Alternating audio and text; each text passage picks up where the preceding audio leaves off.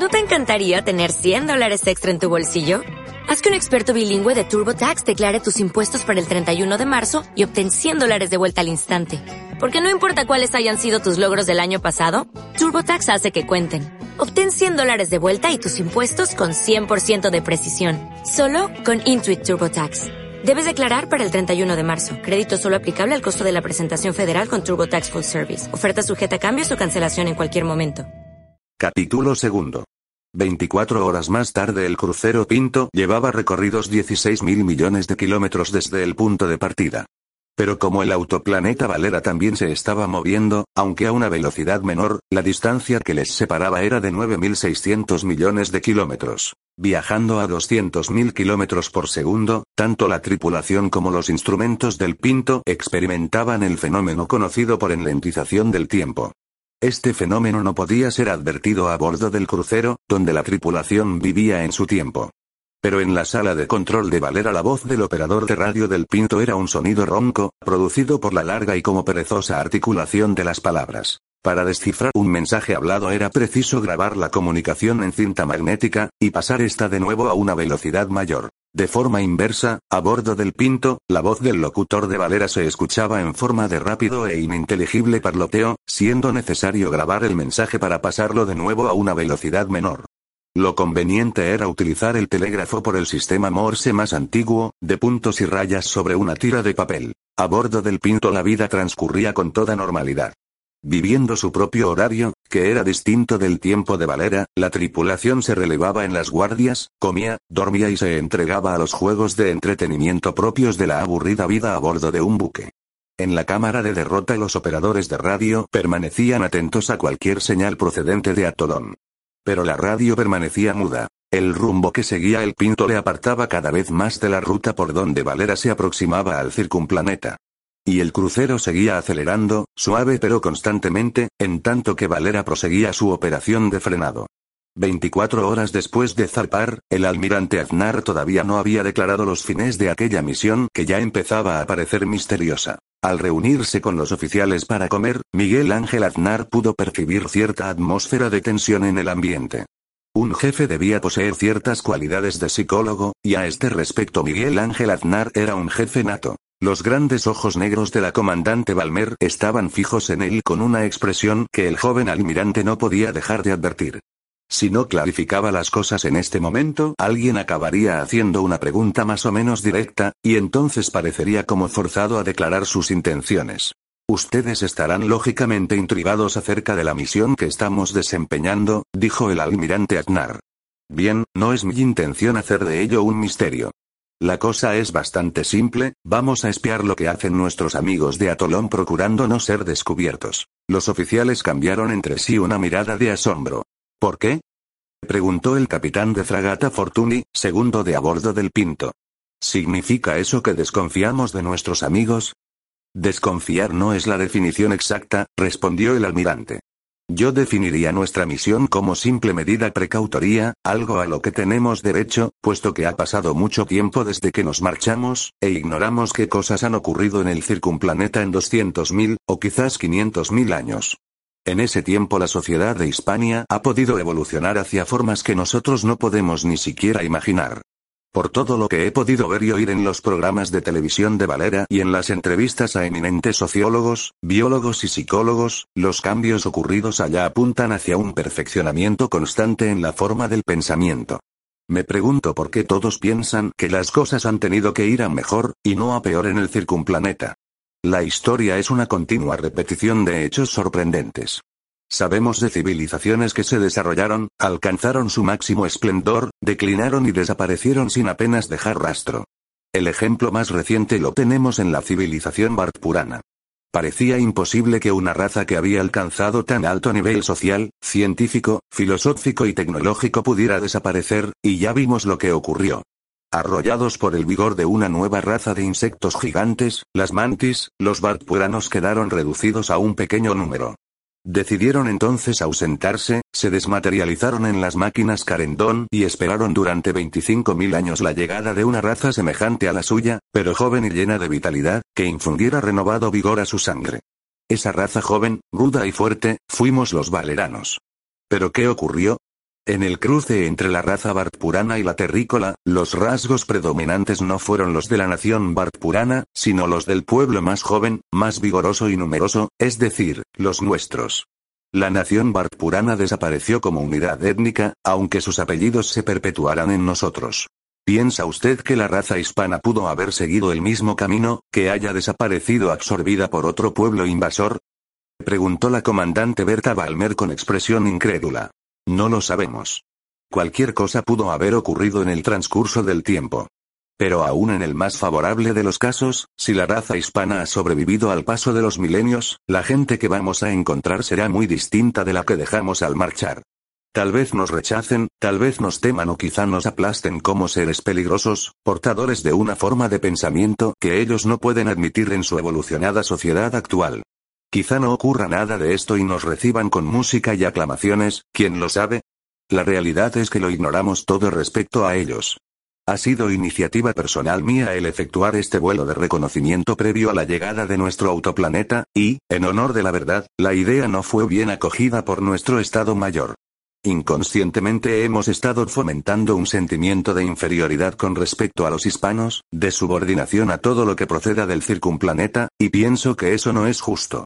Aunque estuviésemos un millón de años atrasados con respecto a los atolonitas, no hay razón para que hagamos renuncia de nuestra personalidad. Cada uno es como es. Yo, al menos, no me avergüenzo de mi condición de valerano, aunque los hispanos me miren como a un salvaje rudo y primitivo. Rudos o ignorantes, también hemos realizado cosas grandes. Eso es verdad, dijo la comandante Balmer. ¿Por qué nos sentimos acomplejados? Nadie es perfecto. Los atolomitas pueden ser muy inteligentes y haber desarrollado su cerebro hasta límites insospechados. A cambio de ello tal vez tengan la cabeza gorda y las piernas delgadas como palillos. De seguro sus mujeres no son tan hermosas, ni sus hombres tan fuertes y varoniles como los nuestros. Haber vivido medio millón de años más puede tener sus ventajas y sus inconvenientes. La conversación de sobremesa continuó sobre el mismo tema, haciendo los oficiales cábalas sobre el aspecto físico de los atolonitas actuales, con lo cual no se añadía nada nuevo a las teorías largamente divulgadas por los científicos valeranos a través de los programas de televisión. Antes de retirarse a su camarote, el almirante Aznar giró una visita de inspección a la cámara de derrota acompañado de la comandante Balmer. El oficial de guardia era la capitana de corbeta María Serer, 28 años, rubia, de candorosos ojos azules, agraciada y soltera. Serer comunicó que seguían sin noticias del circunplaneta. La velocidad del Pinto era de 250.000 kilómetros por segundo y seguía aumentando. Paren los reactores, ordenó el almirante. Si los atolomitas tienen detectores de neutrinos apuntando al espacio no quiero que nos descubran. Sigan a la escucha, pero no utilicen la radio bajo ningún pretexto. Miguel Ángel Aznar abandonó la cámara de derrota acompañado por la comandante Balmer. Sus camarotes eran contiguos. Tal vez no debiera preguntarlo, pero, ¿por qué me escogió a mí para esta misión? Preguntó la capitana Balmer al pararse ambos ante la puerta de su camarote. ¿Hizo la selección al azar? El almirante la miró sonriendo. ¿Es importante para usted el saberlo? Preguntó. En cierto modo sí. Me gustaría saber si ya se ha levantado mi condena, o si todavía sigo en el ostracismo. ¿Llegó a ver mi hoja de servicios? Sí. ¿Cuál fue el motivo de sus diferencias con el almirante Maclane? ¿De verdad quiere saberlo? Bueno, no es que me importe. Pero algo muy serio tuvo que ocurrir para que se desestimara su propuesta al grado inmediato. Usted debería ser ahora una contraalmirante. Una mujer que ha hecho méritos para ascender y se ha quedado en comandante es para mí una buena garantía. Tal vez no piense lo mismo si le digo cuál fue el motivo de mi disputa con Maclane. Le llamé Laméculos. Caramba. exclamó Miguel Ángel sorprendido. ¿Y eso por qué? Por su servilismo al almirante Aznar. Todo el mundo sabe que la brillante carrera de Maclane se debe en buena parte a su amistad personal con los Aznar. Maclane en cambio presume de ser un hombre que se ha hecho a sí mismo. No pude contenerme y se lo espeté. Maclane le fue con el cuento al almirante mayor. No hubo consejo, porque no podía haberlo. Pero marcaron mi hoja de servicios y me condenaron al ostracismo. Supongo que esperaban que abandonara la armada, la verdad es que estuve a punto de pedir mi traslado al ejército, pero poco hubiese ganado con el cambio. El almirante Aznar es a su vez comandante jefe del autoplaneta y su sombra se proyecta igualmente sobre las decisiones del generalato. Así que opté por quedarme donde estaba y sufrir mientras pudiera resistirlo. ¿Comprende por qué me sorprendió que usted me designara expresamente para participar en esta misión? Sí, me hago cargo. Tal vez ahora esté arrepentido, apuntó Berta Balmer. Cualquiera que sean sus diferencias con Maclane supongo que no afectarán a sus condiciones de oficial de la Armada. No se es más o menos eficiente porque uno esté de acuerdo o disienta de la política del almirante mayor, ¿verdad? Eso lo dice usted porque es hijo del almirante mayor. Si en lugar de llamarse Aznar se llamara Balmero Gutiérrez no pensaría lo mismo. Eficiente o no, su camino hasta el almirantazo hubiese sido más penoso. ¿Quién sabe? Puede que tenga usted razón, murmuró Miguel Ángel pensativamente. Luego, con cierta sequedad, añadió. Hasta mañana, buenas noches, comandante. Miguel Ángel Aznar entró en su camarote, cerró la puerta y se desnudó para ponerse el pijama. Encendió la lamparilla de lectura, tomó un libro y se acostó. Pero el libro no consiguió interesarle, y en cambio seguía pensando en las palabras de la capitana Berta Balmer. Se preguntó cuál habría sido su destino, si en lugar de ser hijo del almirante mayor se llamara Balmer, o Pérez, o de cualquier otra manera. Tal vez fuera entonces un oscuro oficial o tal vez ni siquiera perteneciera a la armada. Los reproches de Berta Balmer no estaban faltos de razón. El nacimiento solía ser la mayoría de las veces un factor determinante en el destino de los hombres. A iguales méritos, su camino hasta el almirantazgo habría estado sembrado de obstáculos. Como lo había estado para Berta Balmer. En cambio, para él todo fue relativamente sencillo. No era mejor que otros, pero sus actos y sus pequeños éxitos estaban más a la vista de los demás, porque su padre era el almirante Aznar. Tiró el libro, apagó la lamparilla y siguió pensando, en la oscuridad, hasta que insensiblemente quedó dormido. Al comparecer el almirante en el comedor al día siguiente, para desayunar en compañía de los oficiales francos de servicio, el Pinto había recorrido otros 15.800 millones de kilómetros desde la noche anterior. A una distancia aproximadamente igual se encontraba el circunplaneta. Hacía mucho tiempo, cuando los valeranos descubrieron el circunplaneta, fueron sorprendidos por sus gigantescas dimensiones y su increíble belleza. Lo que vieron los valeranos fue un anillo de materia solidificada, algo parecido a la llanta de un carro girando lentamente alrededor de su eje, que era ocupado por una magnífica estrella amarilla. Todos los puntos del circunplaneta distaban 190 millones de kilómetros del centro del Sol, siendo su diámetro de 380 millones de kilómetros en números redondos. El ancho de la plataforma que formaba el anillo tenía 10 millones de kilómetros, y el perímetro total de esta, 1193 millones, 200 mil kilómetros. La superficie del anillo iluminada por el Sol, la parte interior del anillo, sumaba 11.932 billones de kilómetros cuadrados, que equivalía a 23 millones, 560 mil, 47 veces la superficie de la Tierra. Los astrofísicos valeranos calcularon a grosso modo que la superficie del circunplaneta era capaz para albergar a una humanidad de 200 billones de seres. Pero cuando los valeranos llegaron al circunplaneta estaba desierto. Una raza varias veces milenaria, los Bartpuranos, había habitado el circunplaneta hasta unos 25.000 años antes que llegaran los valeranos. La historia de esta superraza era tan fabulosa, que algunos de sus episodios jamás fueron creídos por los terrícolas. Los Bartpuranos se adjudicaban el mérito de haber sido los portadores de la vida a un gran número de planetas, entre ellos probablemente la Tierra. Cruzando en todos sentidos el universo en sus cosmonaves, los astronautas Bartpuranos inseminaban la vida, aportando las bacterias se destruían la roca y formaban la tierra vegetal, o sembrando donde ésta existía las semillas y esporas de sus plantas. En otras partes manipulaban los genes en las especies animales, alumbrando la llama de la inteligencia. Después de viajar de un lado a otro, cuando ya habían explorado todo el universo, los Bartpuranos se reunieron para proyectar una obra gigantesca. Tal obra consistió en crear un gran planeta, un hiperplaneta capaz para una nación que se calculó llegaría a rebasar los 200 billones de almas. Semejantes a dioses mitológicos, los Bartpuranos pusieron manos a la tarea, y reuniendo la materia dispersa en el espacio, a veces creando esa misma materia, formaron su circunplaneta. Durante milenios los Bartpuranos habían mantenido un severo y obligado control de la natalidad. Pero irónicamente, en el momento que iban a dedicarse a la procreación libre y espontánea, la raza entró inesperadamente en una regresión genética. Los casos de esterilidad aumentaban alarmantemente, disminuyendo en igual proporción el número de nacimientos. Pero, pese a todo, la extinción total de la raza no amenazaba de inmediato a los Bartpuranos, era un problema a larga fecha. Lo inmediato y dramático fue la repentina mutación de una especie de insectos, las mantis, que se desarrollaron alcanzando un tamaño descomunal. Las mantis eran unos insectos sociales que habían desarrollado a su modo una civilización primitiva, pero organizada. Estos insectos poseían una actitud asombrosa para adaptarse al medio ambiente. Eran fuertes, feroces, y no estaban condicionados por ningún precepto de tipo filosófico. Se reproducían en cantidades fabulosas, y su voracidad y su tamaño los hacía audaces como no lo habían sido antes. Las mantis empezaron a atacar las ciudades bartpuranas. Acudían de todas partes en manadas y devoraban cuanto encontraban, destruyendo salvajemente lo que no podían triturar con sus formidables mandíbulas. ¿Cuál fue la actitud de los bartpuranos frente al ataque de las mantis? La filosofía barpurana se había desarrollado por el camino de una exquisita espiritualidad, abandonando desde hacía milenios toda idea de violencia.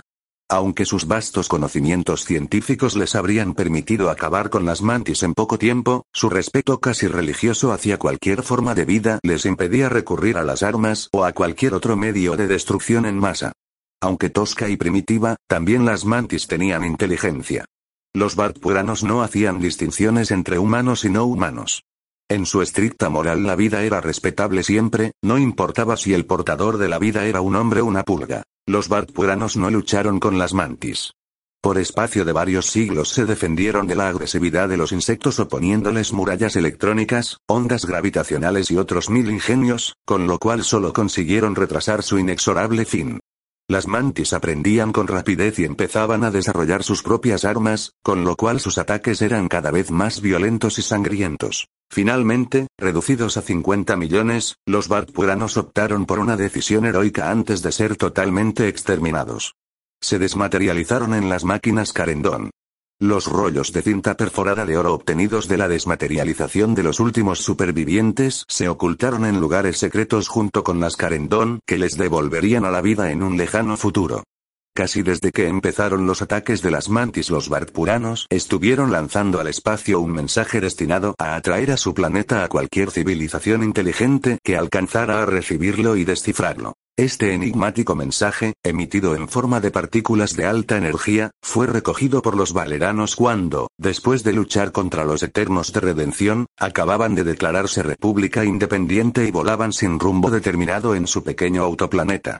Los valeranos llegaron al circunplaneta y lo encontraron habitado por los insectos gigantes. Más tarde tuvieron conocimiento de la existencia de la desaparecida raza Bartpurana, descubrieron las máquinas Carendón y las hicieron funcionar devolviendo a la vida a los últimos Bartpuranos.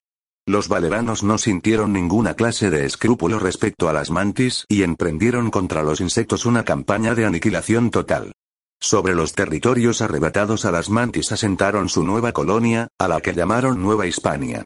La colonia se transformó al poco tiempo en próspero estado. El primer hijo de terrícolas nacido en el hiperplaneta fue Miguel Ángel Aznar Bogani, primogénito del senador y exalmirante mayor de Valera, don Miguel Ángel Aznar. Después de desayunar, el almirante Aznar se dirigió a la cámara de derrota, donde se encontraba la comandante Balmer. La cámara de derrota era una sala de planta rectangular de 20 metros de largo y 12 metros de ancho. Hasta 3 metros de altura los muros eran verticales, y a partir de este punto formaban un plano inclinado 45 grados hacia el interior hasta unirse al techo. Estos cuatro planos inclinados, así como el techo, estaban totalmente cubiertos por grandes pantallas de televisión. Los muros aparecían ocupados por complejos cuadros de instrumentos de medida y control, otras pantallas de televisión pequeñas, armarios y conmutadores, destacando por sus dimensiones los paneles luminosos y las unidades de memoria de la computadora principal. Una plataforma, llamada puente de mando, se levantaba en el centro geométrico de la sala a un metro de altura del suelo.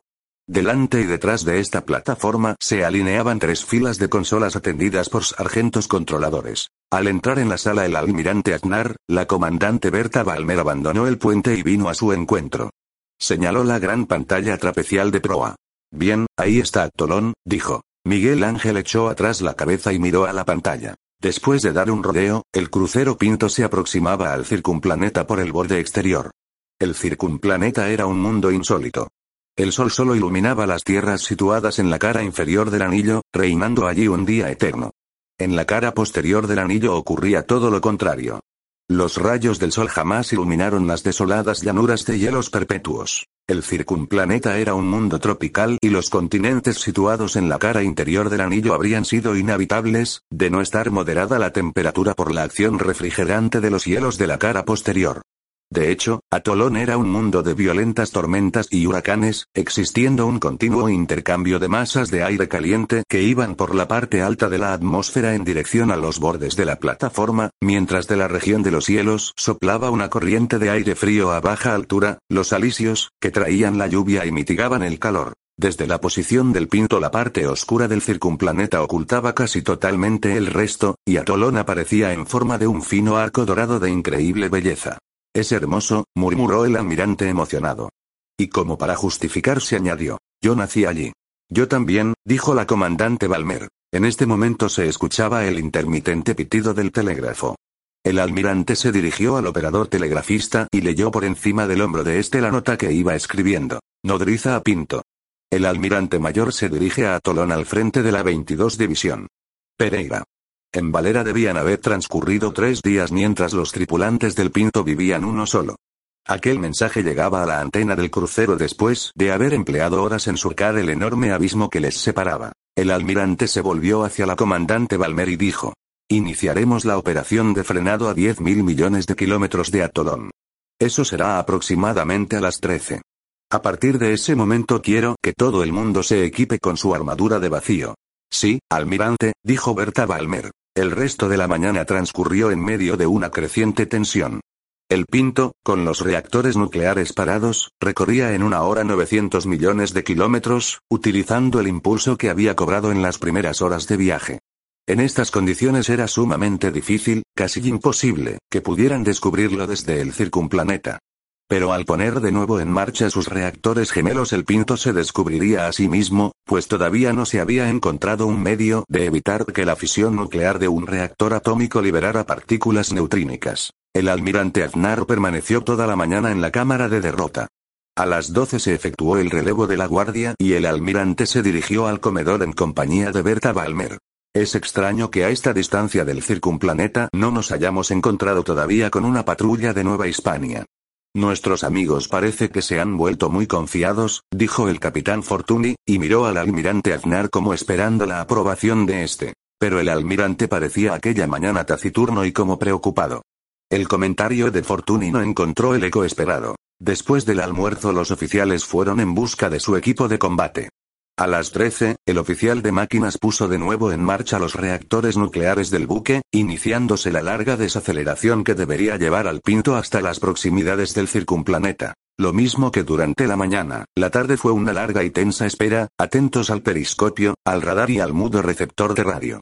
No se produjo modificación durante la noche, ni la comandante Balmer tuvo novedades que aportar cuando el almirante se presentó en la cámara de derrota a la una de la mañana.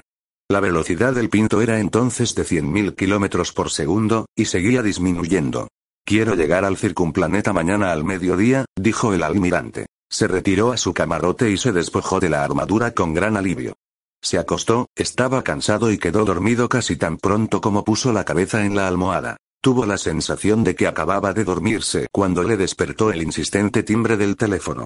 Encendió la lamparilla y tomó el reloj de pulsera que estaba sobre la mesilla. Eran las seis de la mañana. El término mañana o noche se utilizaba a título puramente indicativo, pues no había ni mañana ni noche alrededor del buque, sino la perpetua oscuridad del frío vacío espacial. Cogió el teléfono y escuchó la voz de la comandante Balmer.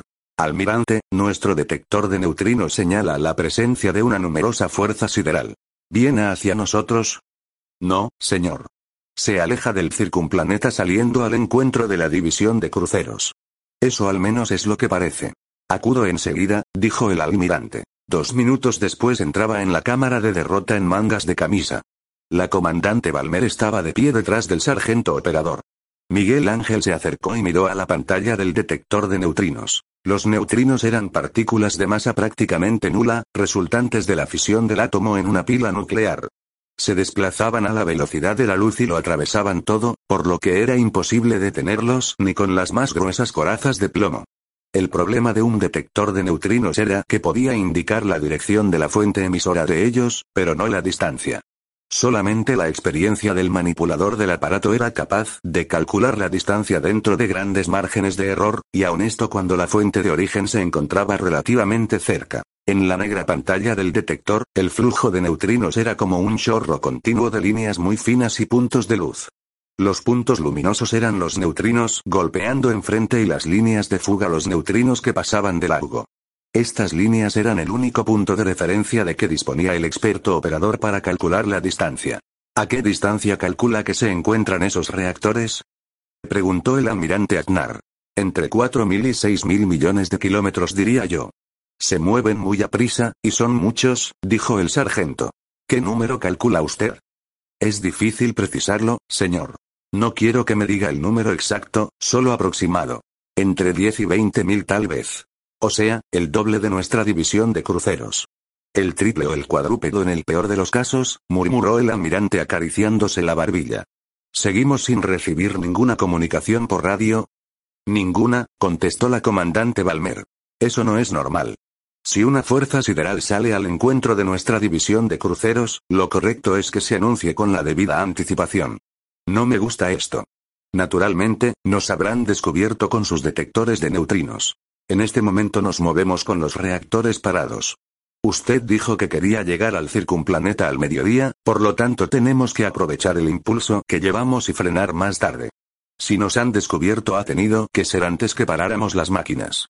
Seguimos con el radar apagado. Como usted ordenó. Bien, vamos a continuar así y veremos qué ocurre. En este momento entraban los tripulantes para efectuar el relevo del segundo cuarto de guardia. El almirante envió a Berta Balmer a descansar y permaneció en el puente de mando hasta las 8.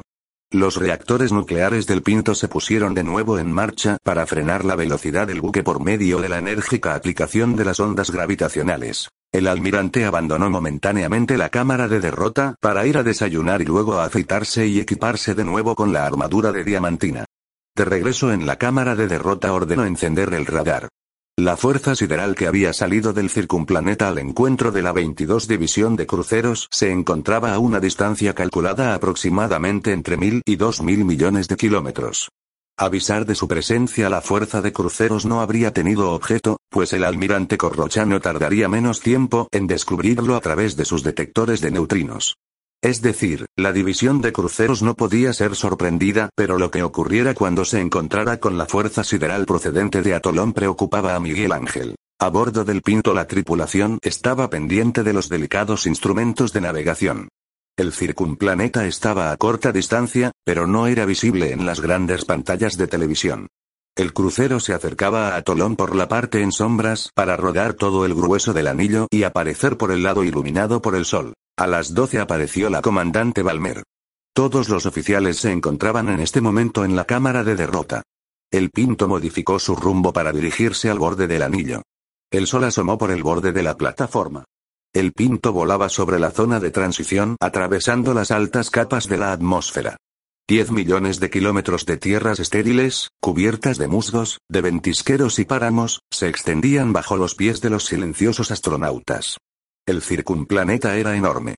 Los colonos de Nueva Hispania solían contabilizar solamente el territorio que se encontraba en la cara interna del anillo, desdeñando las dos coronas circulares de los lados del anillo, que sumaban más del doble de todos los continentes y océanos iluminados directamente por el sol. La velocidad del pinto era todavía de 3.000 kilómetros por segundo, por lo que solo iba a emplear una hora en volar la distancia de 10 millones de kilómetros de la zona de transición.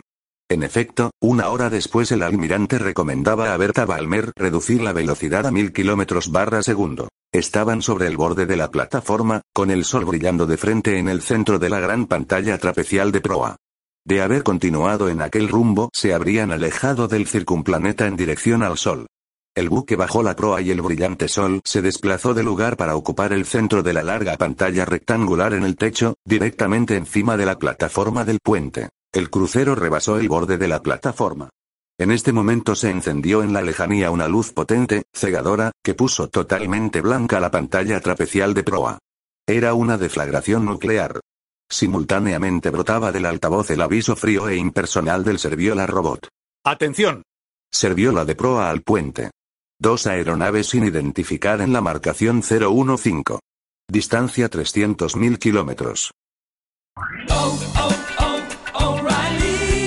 ¿Necesitas ayuda? En O'Reilly Auto Parts te ayudamos. ¿Necesitas algún consejo? Te aconsejamos. Nuestros profesionales en autopartes están siempre disponibles para ayudarte a encontrar lo que necesites. Excelente servicio al cliente es solo una de las ventajas que ofrece O'Reilly Auto Parts. Los profesionales en autopartes. Oh, oh, oh, O'Reilly